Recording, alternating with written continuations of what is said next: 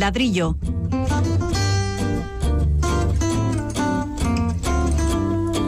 El programa divulgativo de Radio Vitoria dedicado a la arquitectura y el urbanismo.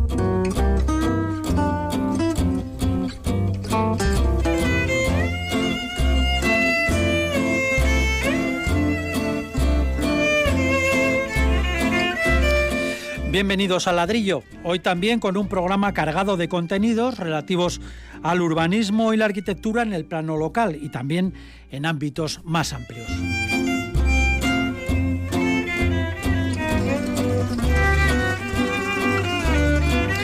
Hablaremos de la declaración de zonas degradadas de los barrios de Zaramaga y Avechuco, de la hace mucho retirada cúpula del pabellón del Bues Arena y de los frontones alaveses como elementos importantes en la actividad de pueblos y de también de otras eh, localidades. Asimismo, analizaremos la novedad tecnológica que supone utilizar impresoras gigantes en tres dimensiones para construir viviendas.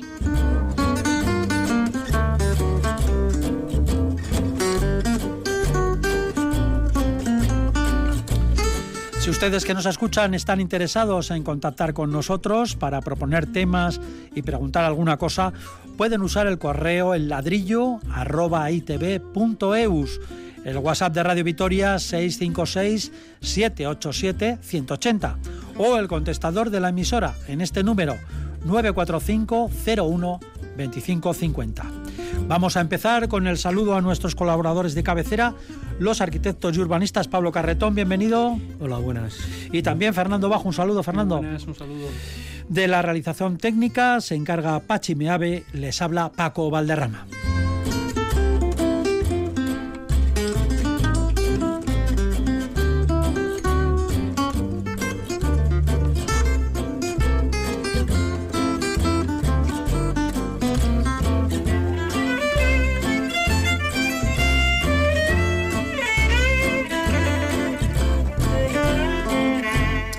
Bueno, pues vamos a empezar con todo esto. Los barrios de Avechuco y Zaramaga han sido declarados zonas degradadas.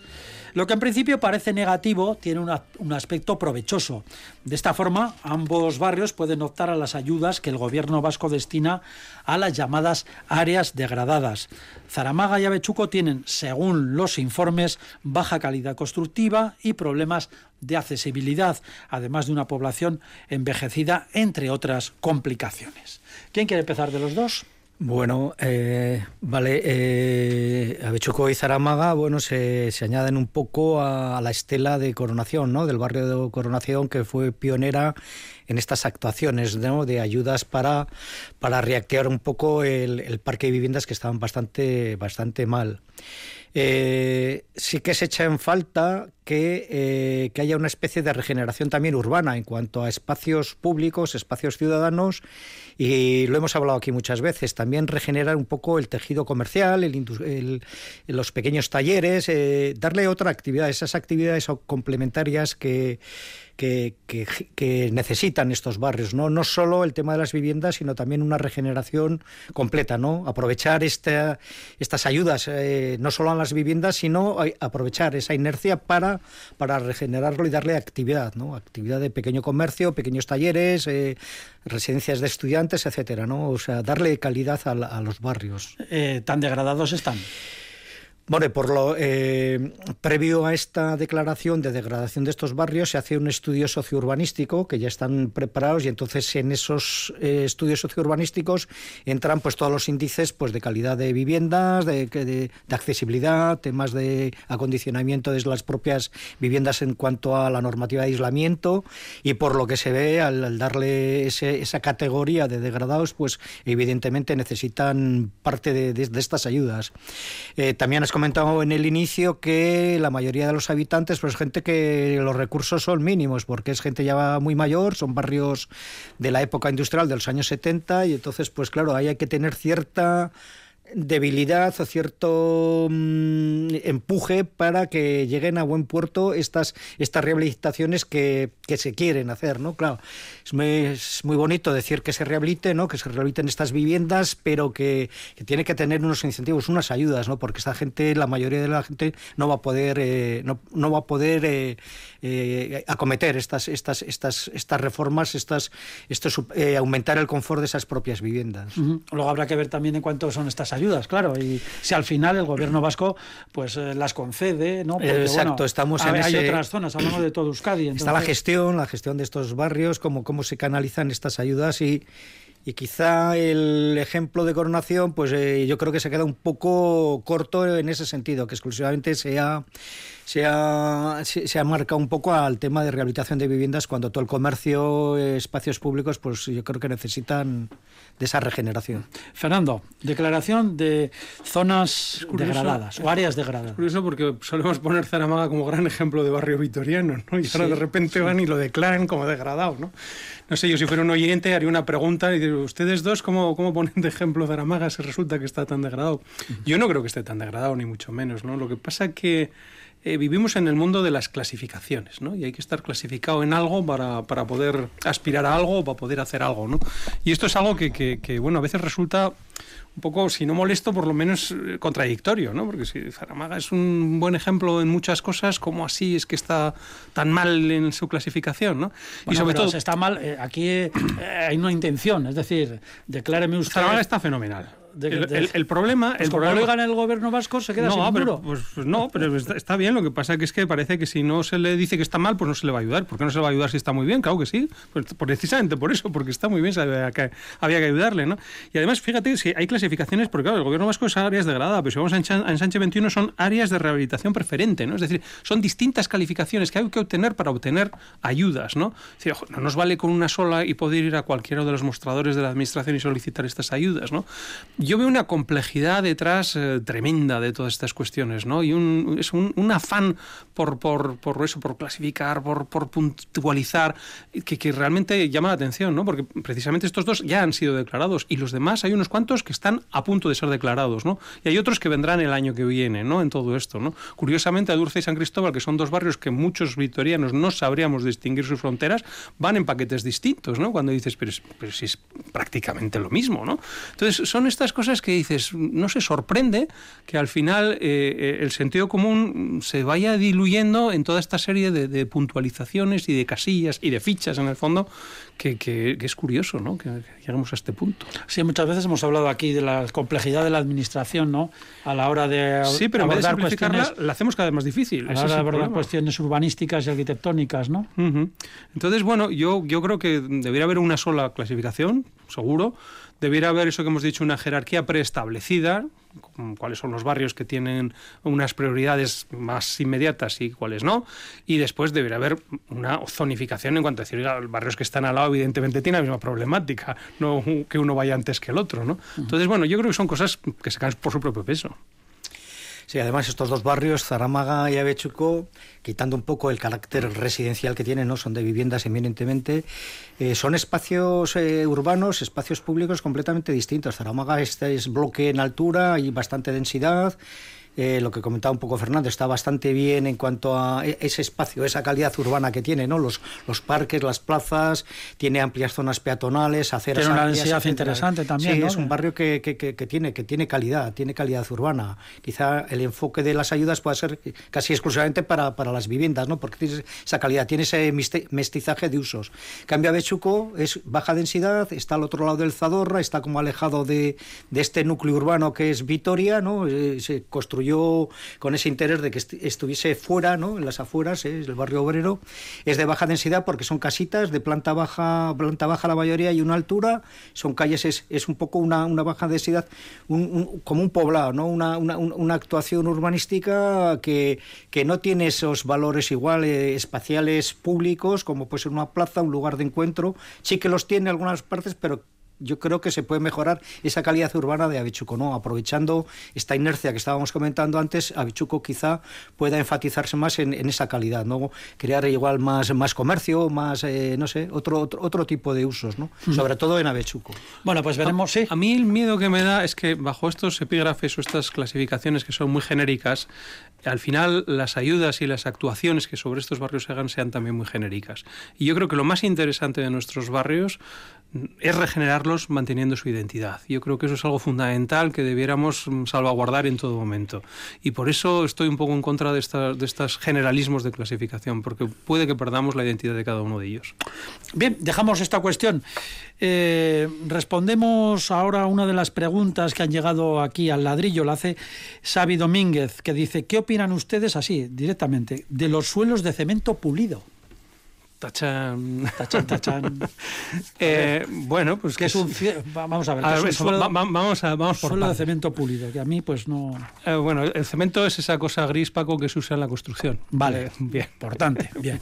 Entonces con eso se pueden hacer Como una masa, ¿no? Eso es. Bien, voy con eso se hacen muchas cosas, entre ellas eh, bueno, coloreándolo y frotándolo sobre una superficie que es un soporte, se pueden generar unos suelos que están ahora muy de moda, que se llaman los suelos de microcemento, que son unos suelos pétreos, eh, hidráulicos, porque están hechos con agua y que tienen el cemento como componente básico más los colorantes. Esto eh, hay que hacer una salvedad porque hay que distinguirlo un poco de lo que son las soleras de hormigón, que son los suelos también de cemento, hormigón en este caso, porque tiene unos áridos más gruesos, que todos eh, conocemos en los pabellones industriales, ¿no? Muchos de los cuales, pues además tienen muy buena pinta, ¿no? Esos suelos que son suelo pulido, ¿no? De un, pabellón industrial, que dices, bueno, que suelo más brillante, más liso, más, más homogéneo, ¿no? Y que también está muy de moda en otros sitios, ¿no? Bueno, así como este que, que, está en los pabellones industriales tiene una resistencia magnífica porque realmente tiene un espesor importante, ¿no? Y está además diseñado para ello. El problema de los microcementos o de los eh, suelos que entiendo que es lo que nos pregunta nuestro oyente, Xavi Domínguez, es que, eh, bueno, el microcemento depende, como es una capa muy fina dada sobre un soporte, depende mucho del soporte en el que se aplique. Entonces, claro, hay que ¿El tener... Soporte que, puede soporte, ser el... soporte puede ser hasta una baldosa previa que exista ahí abajo, ¿no? O, ponerlo encima de una baldosa. Una baldosa o una piedra natural o también otro hormigón o otro cemento anterior, ¿no? Entonces, claro, eh, siendo espesores finos, eh, es básico el ponerlo en obra correctamente y el garantizar que ese soporte no se mueva, no se agriete y no transmita todos los problemas o las patologías que pueda haber tenido y que intentemos solucionar con este, con este pavimento de cemento pulido y realmente no lo solucionemos, sino que lo calquemos Sí, yo voy a poner un ejemplo ya de entrada, que es, eh, por ejemplo, el Guggenheim, el Museo Guggenheim, todos los suelos son de, hormigón pulido, de cemento pulido, ¿no? Eh, quizá este material se utilice para grandes superficies, ¿no? Estamos hablando de museos, de polideportivos, de pabellones, eh, de centros escolares, de centros cívicos, o sea, mm, parece que, que, va más en estas grandes superficies, que su elaboración, su puesta en obra es mucho más es mucho más fácil que, por ejemplo, eh, utilizarlo para hacer eh, una vivienda, una vivienda de 90 metros cuadrados, compartimentados, dormitorios, salón, etcétera, pues yo creo que, que, no, mm, no llega a ser un poco rentable, ¿no? Porque es, eh, vas más un poco a, a, suelos más confortables en cuanto a maderas, etcétera, ¿no? Por otra parte, también este, este suelo pulido es bueno en cuanto a, los suelos radiantes, a la calefacción por suelo radiante, ¿no? porque la emisión de ese calor la transmite enseguida este, este propio material. Entonces, es más, es más, yo creo que se utiliza más en grandes superficies que, que, para la vivienda. Es decir, para una vivienda no compensa, a pesar de lo que vemos en esas revistas de, decoración a veces. También, ¿no? También, pero bueno, las revistas de decoración además, por eso son todas de 300, 400 metros, sí, esas grandes casas. Luego miras la tuya y dices, joder, pero si no, no, no llego mirando un poco en páginas de, pues yo que sé, revistas de arquitectura, blog de arquitectura y tal y cual. está bien, vamos, eh, yo lo puedo aconsejar que, que se coloque, ¿no? Pero debe ser complicado de colocar, ¿no? Sí, sí, sobre todo porque, eh, como bien estamos diciendo, claro, cuando son viviendas los espesores son mínimos, ¿no? Sobre todo son, pues eso, casi milímetros muchos de ellos, ¿no? Porque tampoco una vivienda que, que nadie eh, espere poner 10 centímetros de hormigón in situ porque hunde la vivienda. O sea, eso también lo tenemos que decir desde aquí, ¿no? Porque la gente a veces está muy loca, ¿no? Se va a hacer un pavimento de hormigón y, claro, 10 centímetros de hormigón son 250 kilos metro cuadrado. O sea, la sobrecarga que tiene ya se la ha llevado solo el pavimento, ¿no? luego salta el chaval y van al piso y luego, Exacto. Entonces, bueno, hay que, no sé, hay que tener cuidado. Pero sí, sí, por eso los espesores finos son siempre complicados. Complicados de aplicar y complicados de que no les salgan fisuras. Los espesores gruesos garantizan esa, esa seguridad y por eso se utilizan en superficies muy grandes, ¿no? que además no requieren de, unas, de unos, una resistencia estructural muy grande. ¿no? no pasa que la moda ahora también con los, eh, eh, con los colores que se pueden hacer, pues hay mezclas. Bueno, por eso es un pavimento de moda, es un pavimento muy limpio, porque realmente se friega y, vamos, y no, no, no, absorbe nada, ni ninguna suciedad, y es muy aparente, la verdad. Es que muchos, muchos sets de estos de, de, exposición de, de, hormigones pulidos, pues claro, te quedas fascinado y dices, joder, qué maravilla, ¿no? qué, qué colores, qué brillos ¿no? Qué texturas, qué, bien queda, ¿no? Pero bueno, tiene también sus inconvenientes como todo en la construcción. Bueno, pues Xavi Domínguez, nuestro oyente que nos preguntaba sobre qué opinan ustedes de los suelos de cemento pulido, pues ya han oído las conclusiones de nuestros colaboradores los arquitectos y urbanistas que nos acompañan desde el inicio de este ladrillo hace ya ni se sabe cuántos años. Bueno, pues vamos a seguir y vamos a hacerlo dentro de unos momentitos con una entrevista.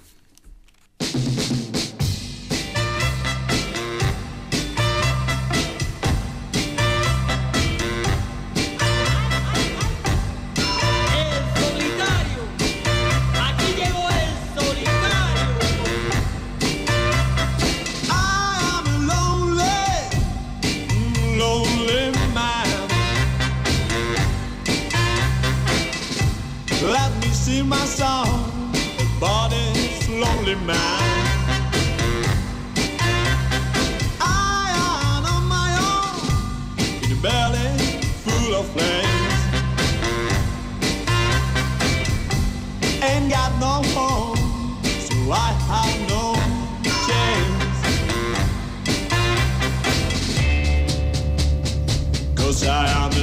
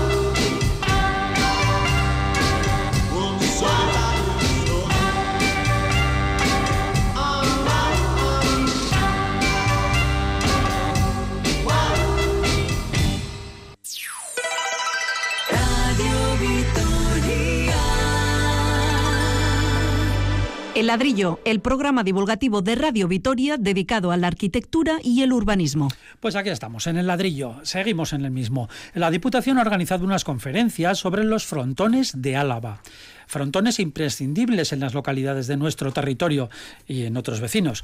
No se trata de los polideportivos, sino de los frontones tradicionales. De esto vamos a hablar.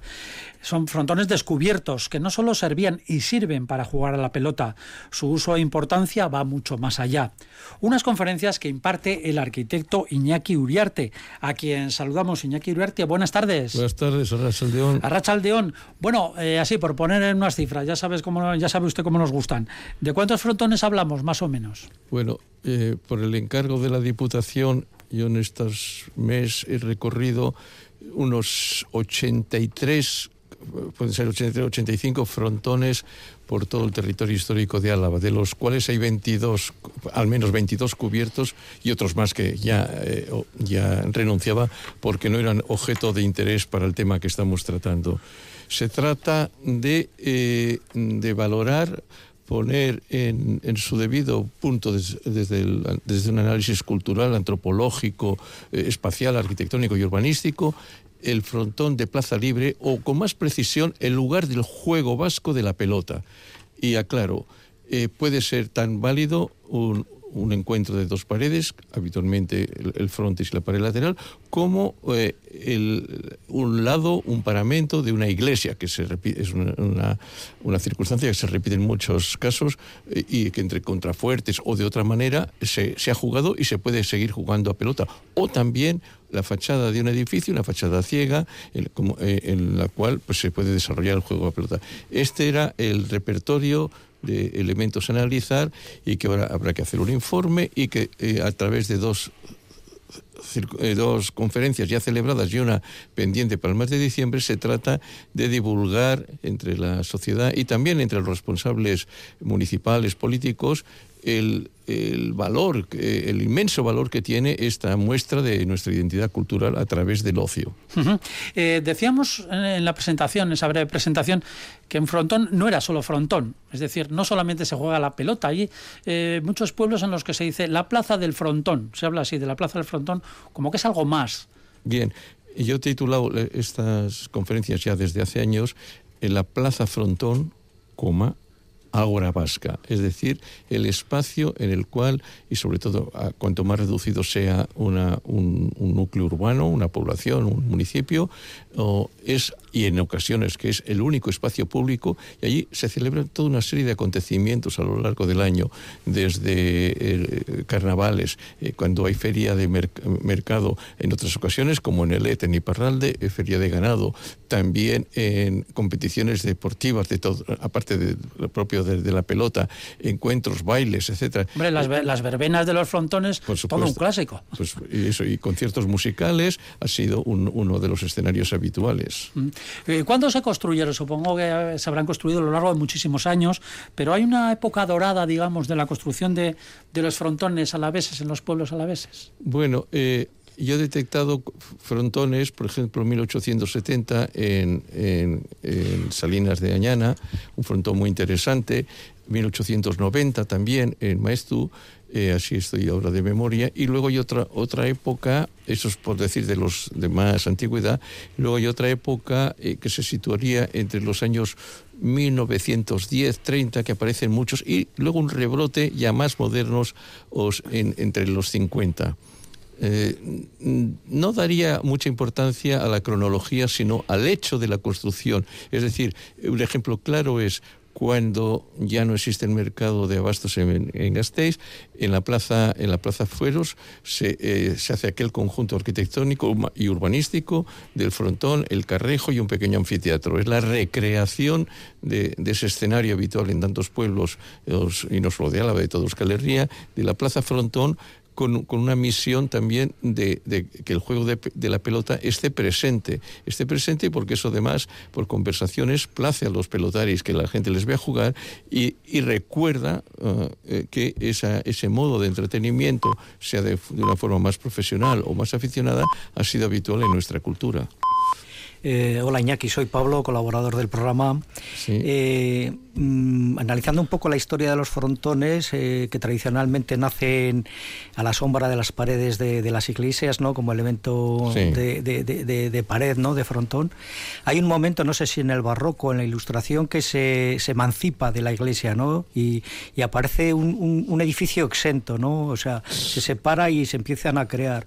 Un ejemplo curioso eh, es el de Ochandio, ¿no? Eh, ese frontón que se separa, que pasa la calle, la, el camino entre la iglesia, le da la espalda al frontón, ya es un elemento individual que a su vez conforma una de las plazas más bellas de, del País Vasco, ¿no? que es la de Ochandio con el ayuntamiento, el Pasalecu, etcétera, ¿no?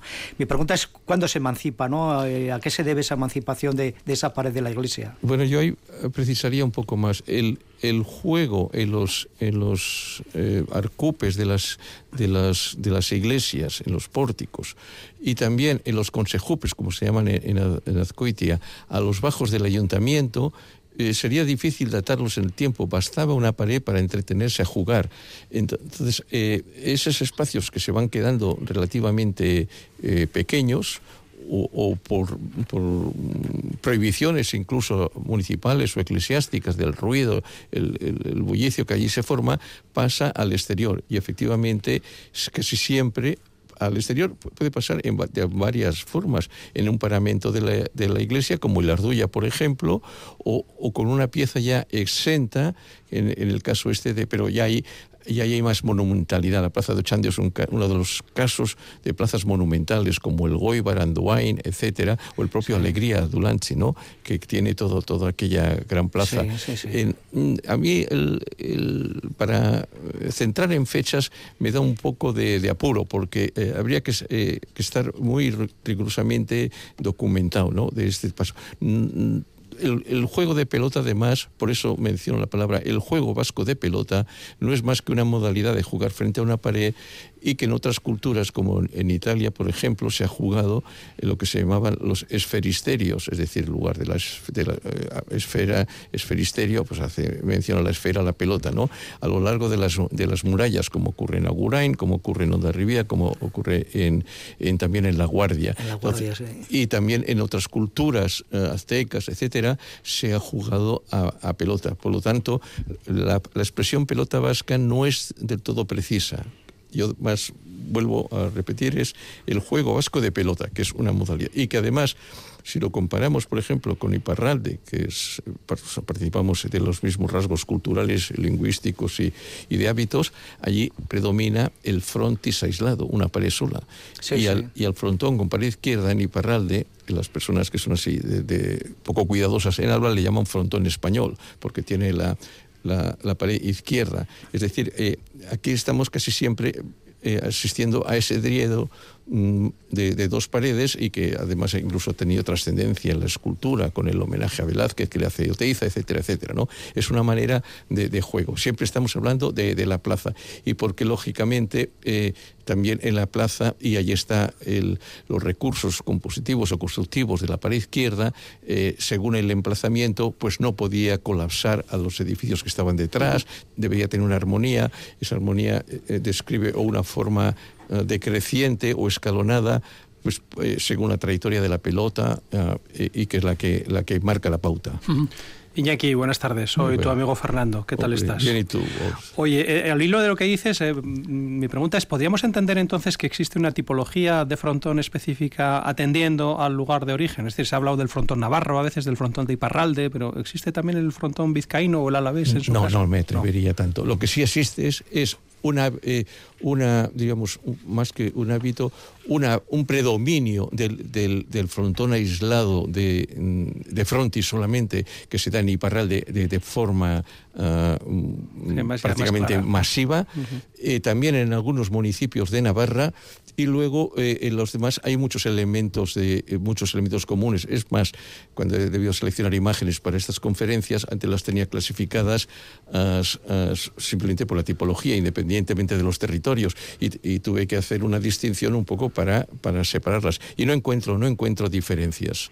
Eh, y además, los fronto- esos frontones de plaza, que son todos parecidos, ninguno es igual que es una de las grandes singularidades también, el, el, el, que vas recorriendo pueblos y pueblos y pueblos y dices, este se parece a aquel, pero, pero se parece, pero eh, cambia en una cosa, en la disposición, en las proporciones del frontis, que suele predominar la altura, en algunos un poco casi son cuadrados, eh, el, la chapa, la textura de los, la, es bellísima la, textura, la composición de los, de los frontis, la silueta, las, las, la curva que va describiendo, y algunos, y algunos frontones, eh, es otra fase que hay que desarrollar, eh, de algunos no conocemos, o yo por lo menos no conozco eh, documentación que son los autores, y de otros, en cambio, sí han sido de autores. Por ejemplo, el de Apinaiz, Apellaniz, de, de los arquitectos Guinea y Apraiz. Una, es, un trabajo magistral eh, que, se hace en el año 59, y, y su pared izquierda, de alguna manera, tiene unas, unas trazas que podríamos asimilar a un, a un, cierto racionalismo, es decir,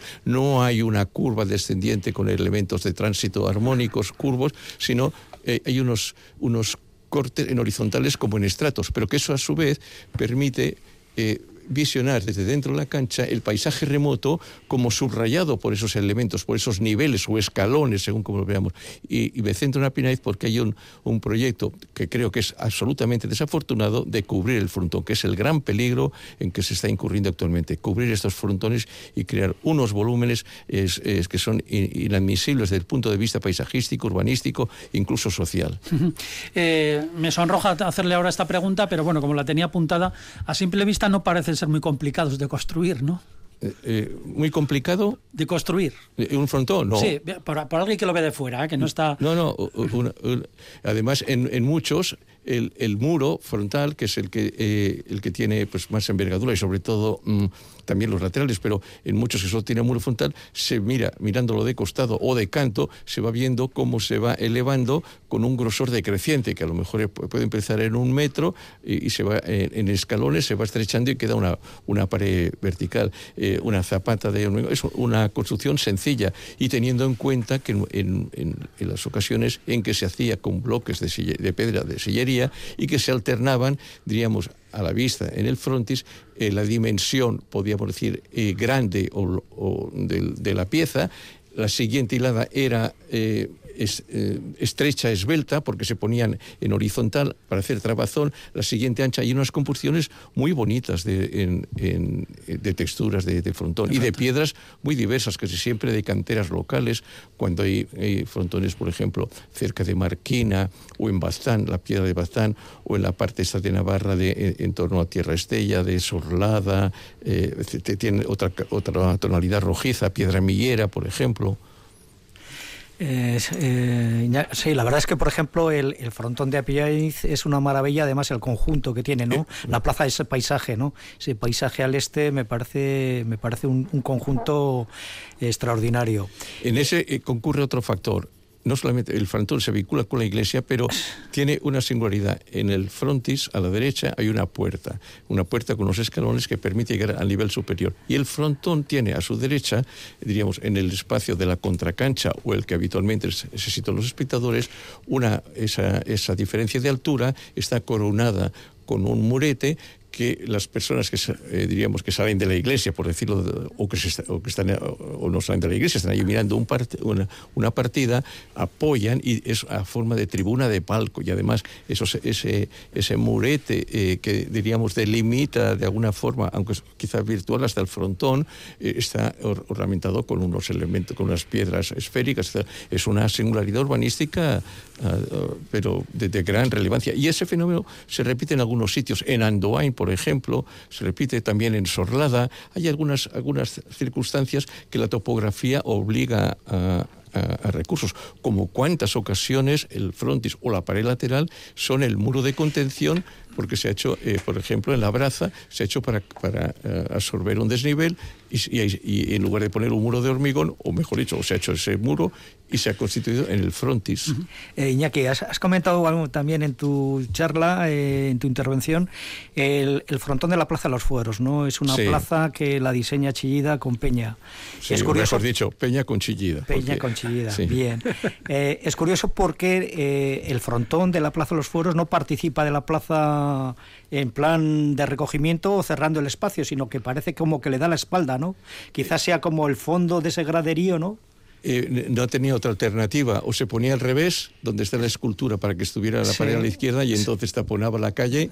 Sí. O, o, sea que no había más alternativa que. que Darle por, la espalda a la plaza. Eh, sí, que, eh, limitar de alguna forma, pero está muy sabiamente puesto porque en esa hendidura no colapsa, la pared izquierda no colapsa la, la, visión de los edificios de la, de la calle Postas. Y, y, en cambio permite una, una visión en, en conjunto. Está, es decir, todo el perímetro de la plaza, de alguna forma, que está a un nivel mayor está haciendo de, de pues como de, de, de tribuna por decirlo de alguna forma. Yo creo que está muy, muy sabiamente emplazado con la escultura y con todos los elementos. Al fin y al cabo es una recreación de 1977 eh, y que eh, perdido ya el mercado, por lo menos.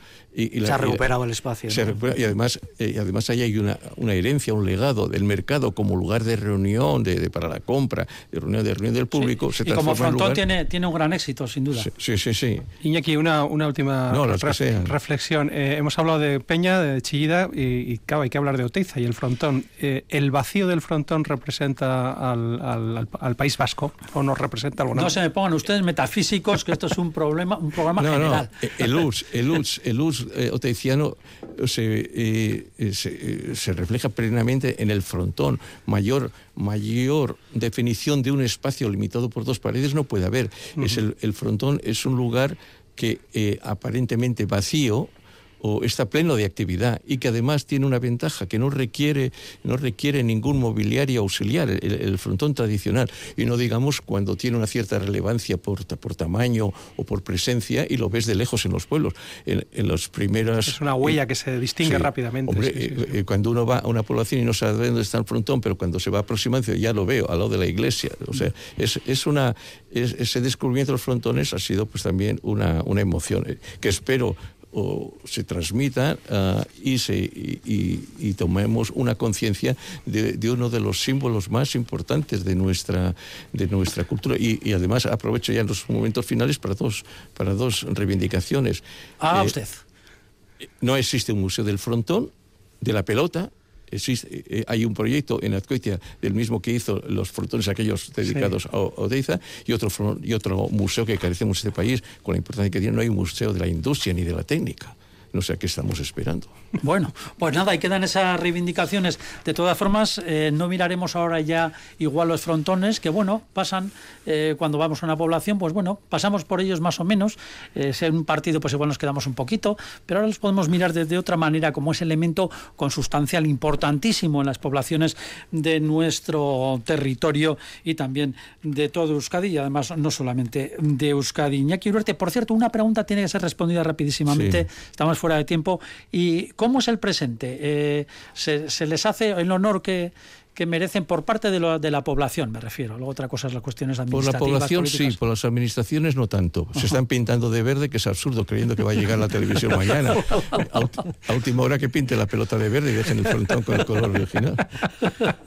Bueno, no, bueno. Pin, no, pinten los frontones de verde. Iñaki Uriarte, arquitecto, muchísimas gracias vale. por haber estado con nosotros con esta interesantísima eh, charla sobre los frontones en nuestro territorio. Un saludo a todos y un recuerdo. Gracias, Iñaki. Oh, gracias. Un abrazo. Adiós.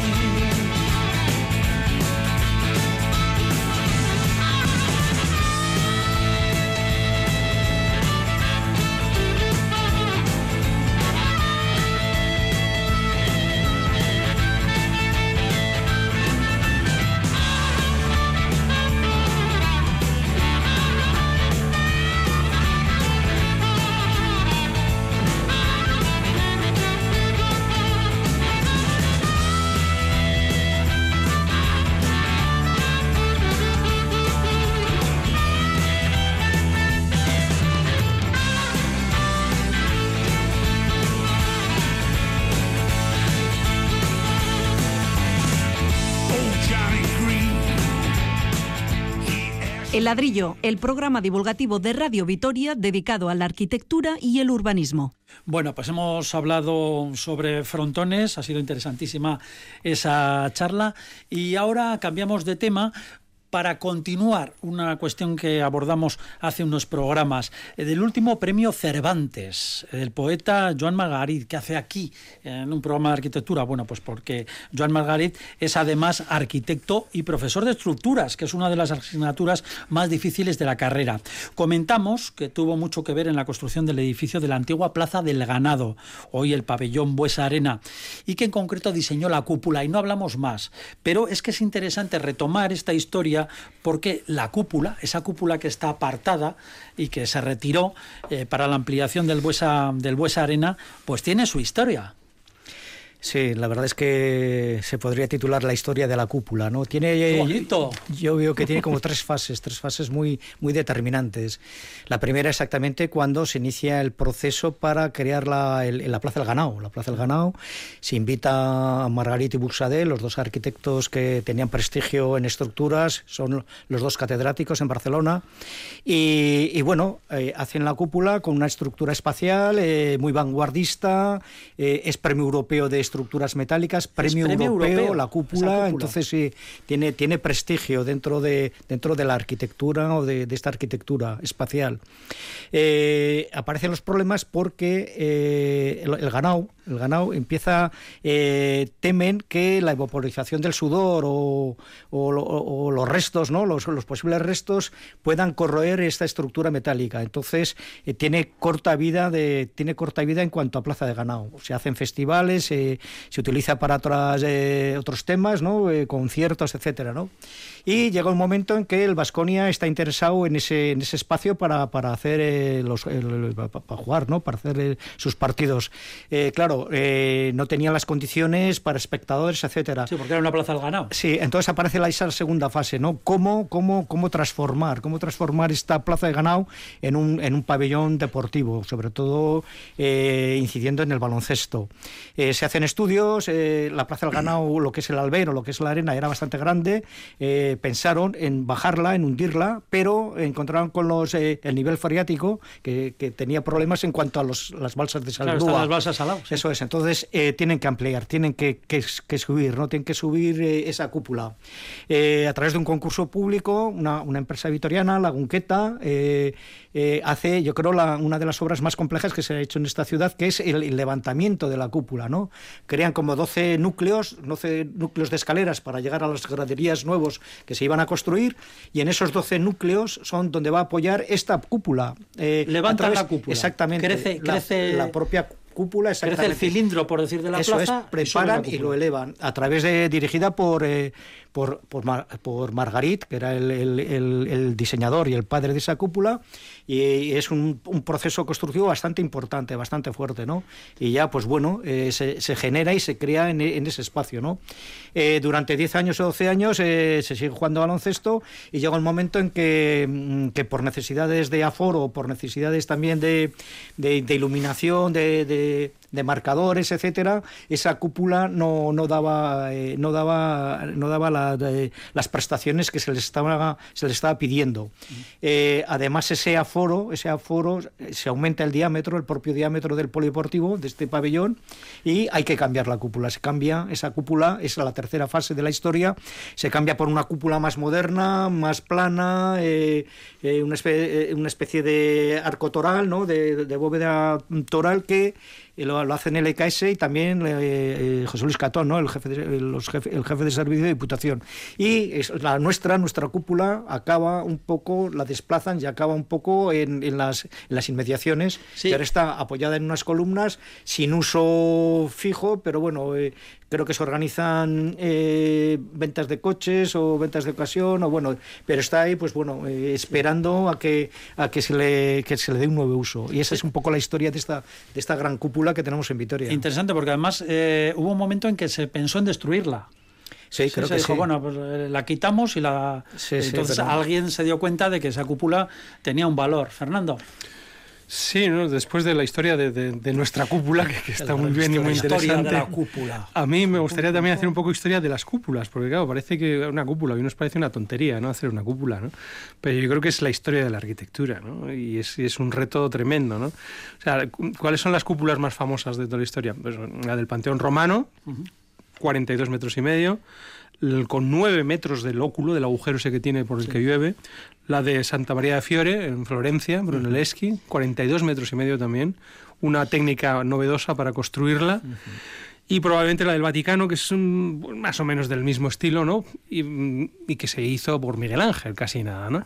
Es decir, eh, toda la historia era como a ver quién hacía una cúpula más grande. Pero fijémonos que estaban en 40, 40 y tantos, y no es hasta los años 50 cuando se logra... del siglo pasado de los años del 1950, cuando se logra superar los 100 metros de, diámetro de cúpula.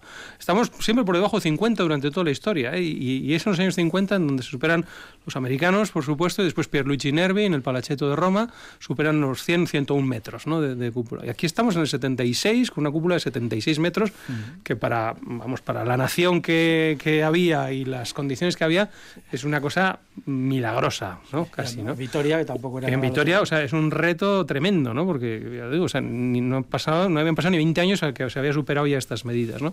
Entonces yo, yo creo que es, es una obra muy singular, una obra que tuvo muchos retos, una obra que, según se cuenta, ¿no? Eh, tuvo también sus problemas, porque claro, aquella geometría era una geometría novedosa, es una cúpula muy tendida, tiene unos empujes tremendos, en, en el, el, el anillo central pues hubo también que reforzarlo, bueno, tuvo su no era tan fácil, ni fue tan fácil construirla. ¿no? Entonces yo creo que es, que es, un, es un monumento que, que siempre está olvidado, curiosamente. Es un reto de la ingeniería que no sirvió ni para lo que fue construido, pero es que después lo hemos conservado y tampoco sirve para nada realmente, por, mucho, por mucha actividad que se tenga detrás. ¿no? Y sin embargo, pues eh, no deja de ser un hito arquitectónico pues ingenieril importante. Por lo menos poner una placa, no sé si la tendrá, igual tiene una placa que diga, esta ha sido la cúpula reconocida en Europa. ¿no? sí, no, no, lo es, lo es. Y vamos, y que su dimensión que coincide precisamente con el año de su inauguración, pues no deja de ser un, hito de la, de la ingeniería y de la arquitectura.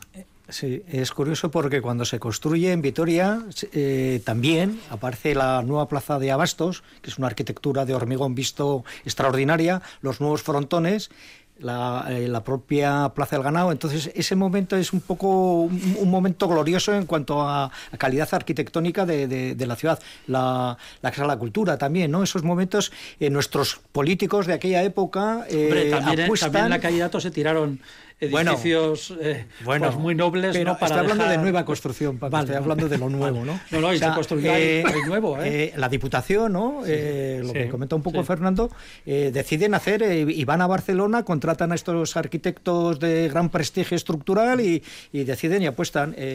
Eh, vuelvo a repetir, los frontones, es creo que un, edificio magnífico. Luego aparece la Plaza de Abastos Nueva.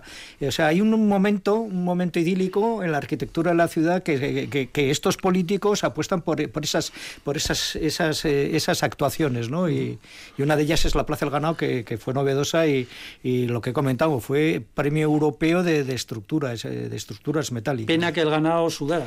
Pues bueno, esa es, aunque sí que tenía una ventilación perimetral, pero, pero no, vamos, se recomendó que no, que el uso no podía, no podía seguir. Después de hacer la cúpula, vaya. Bueno, condensaciones y esas cosas, pero bueno, que en todos los grandes pabellones ha pasado también, ¿no? Eso se ha ido depurando con el tiempo y probablemente hoy ya no ocurriría, también, ¿no? También el uso, ya el ganado no hay, no sé si Pues sí, probablemente no, no era tan, era quizá demasiado alarde de ingenieril, ¿no? Para algo tan sencillo que como hemos visto en una plaza de frontón, ¿no? Se puede hacer casi de una manera incluso mm. mejor. ¿no? Mm. Pero bueno, yo creo que en cualquier caso, y un poco al hilo de lo que decíamos, es, es una pena eh, que no eh, Vitoria haya dejado de plantearse esos retos arquitectónicos, porque yo creo que sería algo muy interesante. ¿no? Hemos puesto muchos ejemplos eh, cercanos. un poco de brutalismo, ¿no? Bueno, de, brutalismo, no, no, no, de, de, o de, reto, puede, puede ser otro estilo arquitectónico, ¿no? Pero bueno, es decir, es una ciudad que quiere estar en el mapa, pero no solo con un monotema o con dos temas, ¿no? sino que puede estar con muchos temas y de hecho el arquitectónico ha habido una temporada que lo ha estado, ¿no? Y todavía estamos viendo muchas de las rentas, ¿no? Porque las tres iglesias famosas y los edificios que ha citado Pablo. De eso, de eso vamos a hacer un son, programa. Son muy- precisamente la- las únicas referencias arquitectónicas que, que podemos presumir un poquito, ¿no? Entonces, bueno, desde aquí a mí sí me gustaría lanzar, no sé, esa idea, ¿no? De que la arquitectura o la ingeniería pueden ser también elementos muy importantes que caracterizan y que ponen en el mapa una ciudad. Bueno, y ahora, venga, les he hecho un reto aquí, un mus, a ver cómo va la cosa. ¿Qué hacemos con la cúpula? Bueno, pues eh, Ahí un está, de ideas. mu- muerta de, ri- muerta de risa un, un poco, ¿no? concurso de ideas, eh, a ver qué, qué, qué utilidad se le puede dar, eh, no lo sé. Es, No es, es difícil, es difícil de pensar, pero fíjate, yo te diría que qué hacemos, ya que lo hemos puesto ahí al lado, ¿qué hacemos con, con todo ese complejo? ¿no? Tenemos el edificio de la caja, tenemos la cúpula, Que el tenemos edificio de la caja está prácticamente vacío. Por eso, por eso te decía ¿no? que, que en el fondo quizá ahí lo que habría es que aprovechar la arquitectura que existe, que está muy bien, y, y- y darle un contenido, ¿no? y darle sobre todo una serie de actividades. ¿no? Lo bueno que tiene esta cúpula de la Plaza del Ganado es que realmente, aunque no ha servido realmente para nada, sirve para todo. Es decir, cual- cualquier actividad puede Es un alojarse espacio- abajo. Es un espacio plurifuncional Que- que de primer orden, ¿no? Entonces, da exactamente igual. Podríamos hacer cualquier cosa bajo ella porque es un elemento arquitectónico muy versátil. Eh, Se, se puede potenciar como mercado de cercanía, ¿no? Todos los productos locales de, de- de la provincia, puede haber ahí unos mercados itinerantes. Los No, pues si jueves, los tenemos ahora un nuevo hecho en la plaza de... Una persona, una marquesina en la Plaza de Santa Bárbara que quizá la superficie no dé para todas las demandas o, o las ofertas que puede haber. Tenemos que potenciar lo local. Un, mercado, Entonces, un mercado local gigante. Sí, que puede ser ¿no? de artesanía, de agricultura, de mes o ganadería. cada dos meses, sí, o- o, o todas las semanas, no lo sé, depende la, la demanda que haya. ¿no? No, y con Pero, el tamaño bueno, que puede- tiene puede ser regional incluso, ¿no? Sí, a o nivel de Euskadi, vamos, una cosa de sí, esas sí. tremendas, ¿no? Sí, una especie de tinglao, ¿no? De estos que hay en algunos sitios de Sí. Cuzco también. Sí, sí, estaría bien. Bien, uno, venga, más, más. Venga, ganes el jornal. Después de, El esta hora, jornal. después de esta hora que llevamos, ya estamos ya. Se nos seca el cerebro. el lunes que viene.